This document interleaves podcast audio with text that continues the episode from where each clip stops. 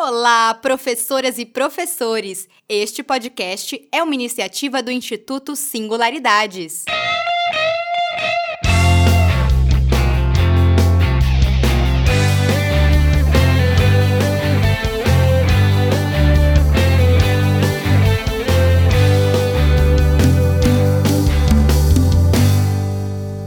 Este é o terceiro episódio do podcast do curso BNCC do primeiro ao quinto ano, Matemática, concebido pelo professor Guilherme Santinho Jacobic, que é doutor em História, Filosofia e Metodologia de Matemática pela Unicamp e mestre em Educação Matemática e Ciências pela USP.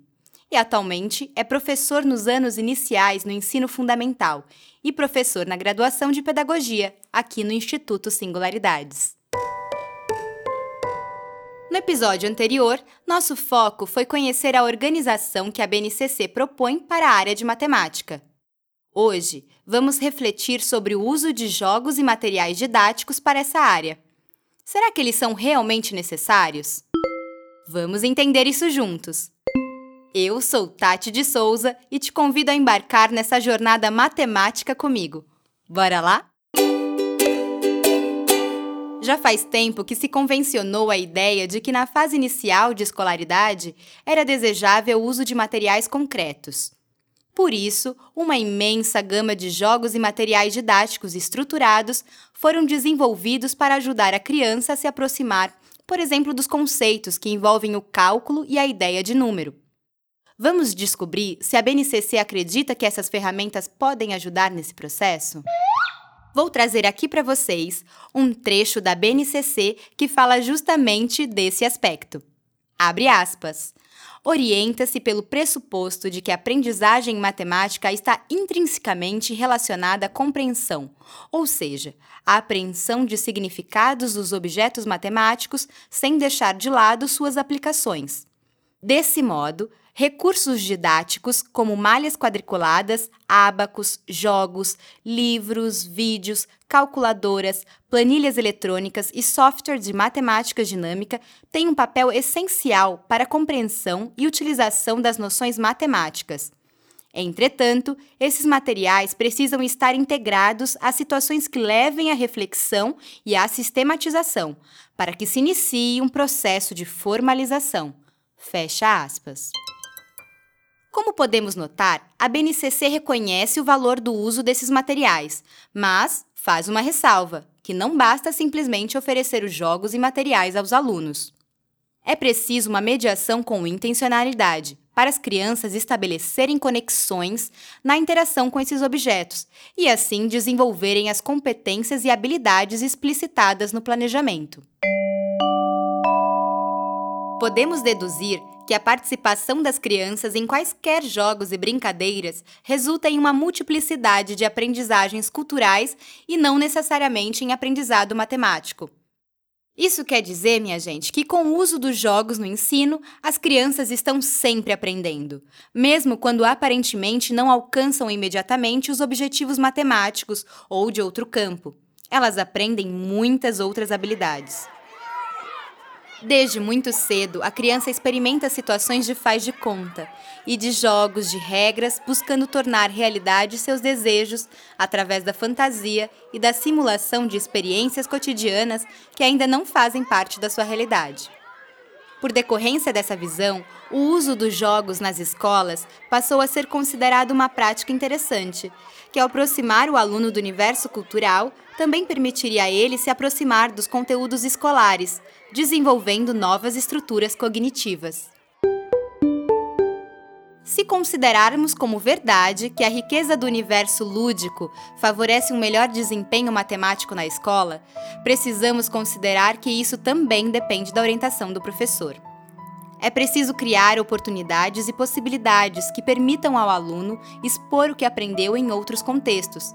Com isso, se o jogo não for ferramenta de uso das práticas da escola, possivelmente a cultura lúdica externa do aluno terá pouca relevância.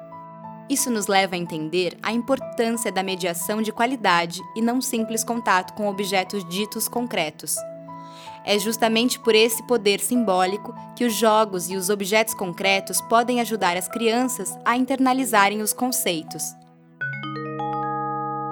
As atividades lúdicas que estamos falando aqui, com jogos e objetos concretos, só serão ferramentas úteis na aprendizagem matemática se estiverem conectados com os objetivos de aprendizagens.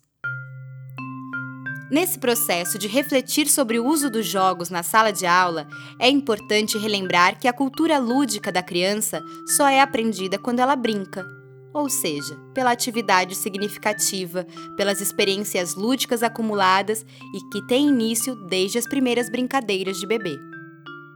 Mas isso não significa que o fato de ter jogos à disposição das crianças garanta o enriquecimento desse repertório.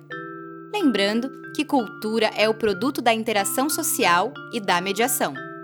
As crianças precisam de espaços para participarem de situações de jogos ou observação de parceiros mais experientes para o enriquecimento da sua cultura lúdica.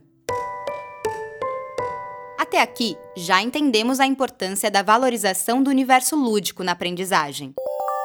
Agora, vamos refletir sobre os recursos necessários para essa abordagem. Será que seria necessária a criação de jogos e outros recursos didáticos específicos ao ensino de habilidades matemáticas? Os jogos tradicionais resgatam uma cultura lúdica coletiva e, além disso, são portadores de conhecimentos matemáticos, desde que mediado com intencionalidade. Mas temos que considerar que as crianças manifestam em seu fazer lúdico a cultura do seu tempo, e estamos em plena era virtual. Então, não adianta declarar guerra contra o universo online. Pelo contrário, a gente precisa entender os mecanismos que esses meios utilizam para conquistar o interesse das crianças. Porque é um fato: grande parte da geração da infância atual tem simpatia e afinidade com jogos eletrônicos. Como será que a gente pode usar isso a favor da aprendizagem? Para concluir a nossa missão de hoje, que era tentar responder a pergunta: jogos e objetos concretos no ensino de matemática são realmente necessários?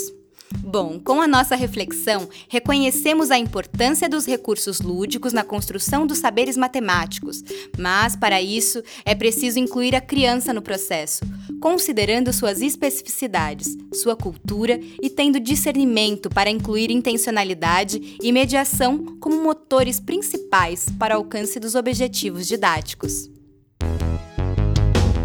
Muito obrigada por me emprestarem seus ouvidos e eu te convido a continuar acompanhando essa série, que vai te ajudar a entender as propostas da BNCC para o ensino de matemática. Um beijo e um queijo e até o próximo episódio.